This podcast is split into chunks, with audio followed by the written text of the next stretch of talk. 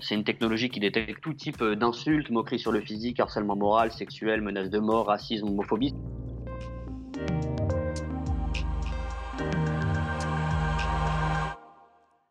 presque 4 milliards d'utilisateurs de réseaux sociaux dans le monde. C'est tout simplement la moitié de la population mondiale. Facebook, Instagram, Snapchat, euh, TikTok. 2h24 minutes en moyenne par jour avec son lot de distractions, de discussions, d'informations, mais aussi de fake news, de commentaires, d'insultes et de harcèlement. En France, un tout jeune homme a décidé de s'y attaquer. Il s'appelle Charles Cohen et il va nous expliquer comment les données peuvent justement nous aider à nous protéger de cette haine digitale. Bonjour Charles Cohen, vous êtes avec nous en ligne. Bonjour, merci beaucoup de me recevoir.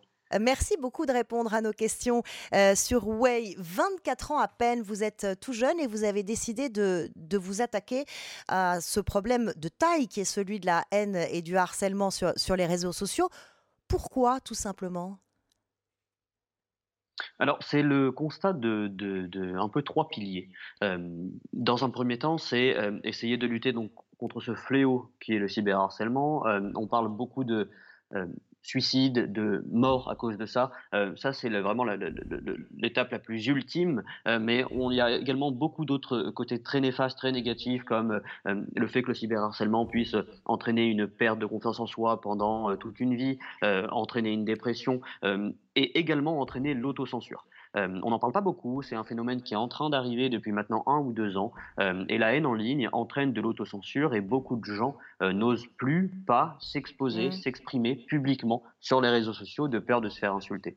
donc le lancement de Bodyguard, il vient de, ces deux piliers-là, à la fois lutter contre le cyberharcèlement et lutter contre l'autocensure. On va parler de votre appli, hein, celle que, vous avez créée, qui est une application que chacun d'entre nous peut, peut télécharger et qui sert de filtre contre cette haine et ce harcèlement. C'est bien ça?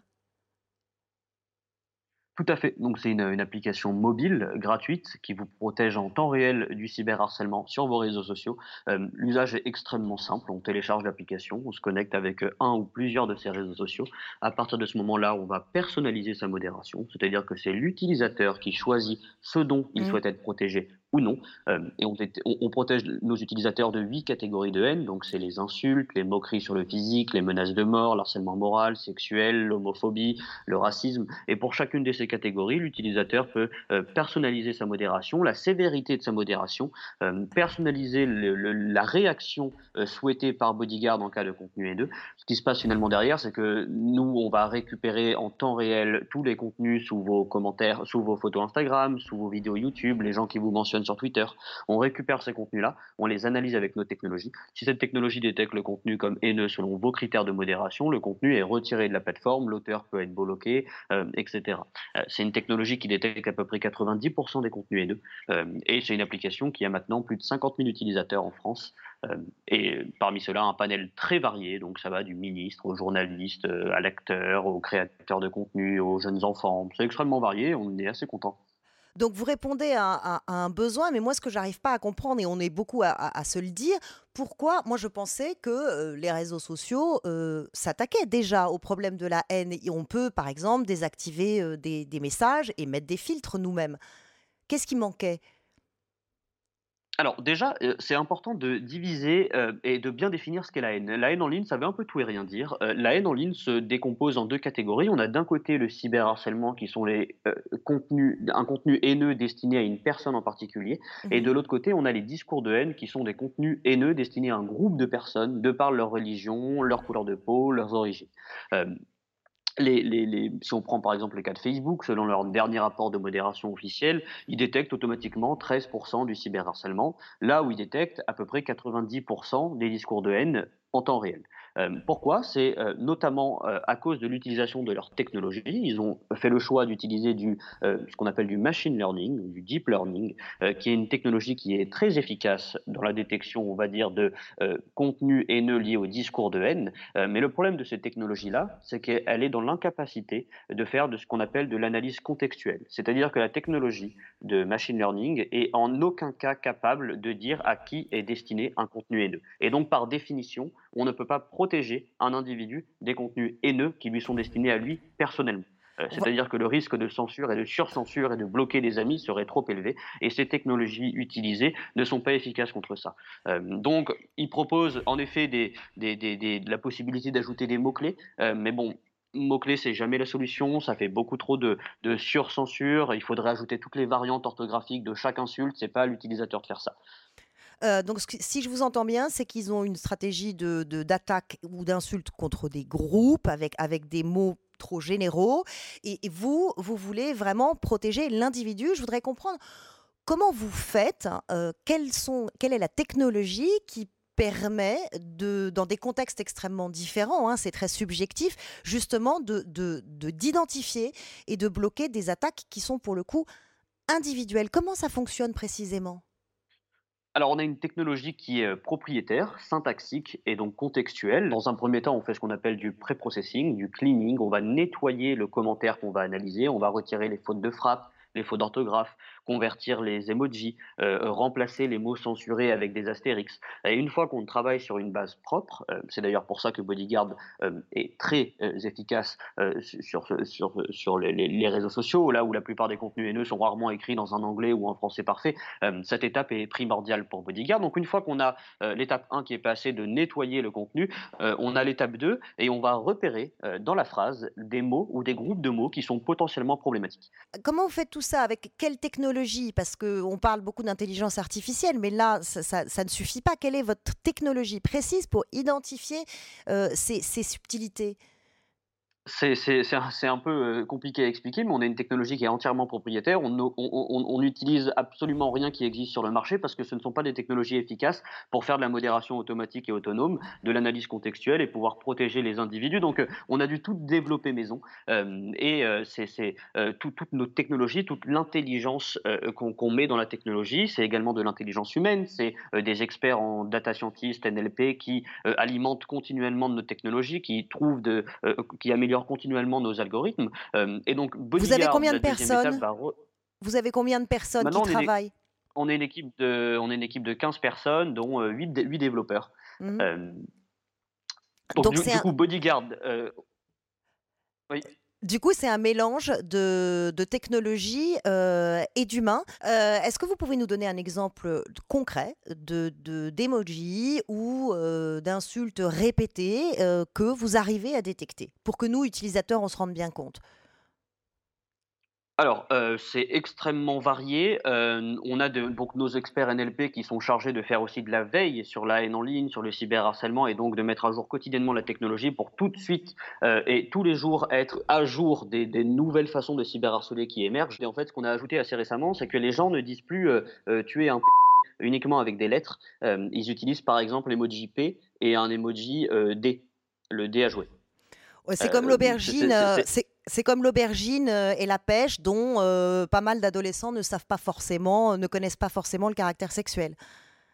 Exactement. On a, mmh. on a, ces problèmes-là. Il y a le, nouveau mot à la mode aussi, c'est le mot covidio, euh, qui est beaucoup apparu pendant le, pendant le premier confinement, qui est un, peu devenu à la mode.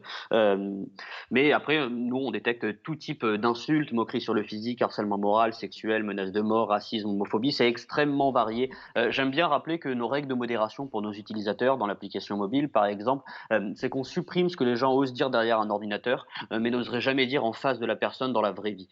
et on se rend compte qu'à 95%, c'est soit c'est très souvent des contenus qui sont totalement illégaux euh, ou alors des contenus extrêmement déplacés et en aucun cas constructifs.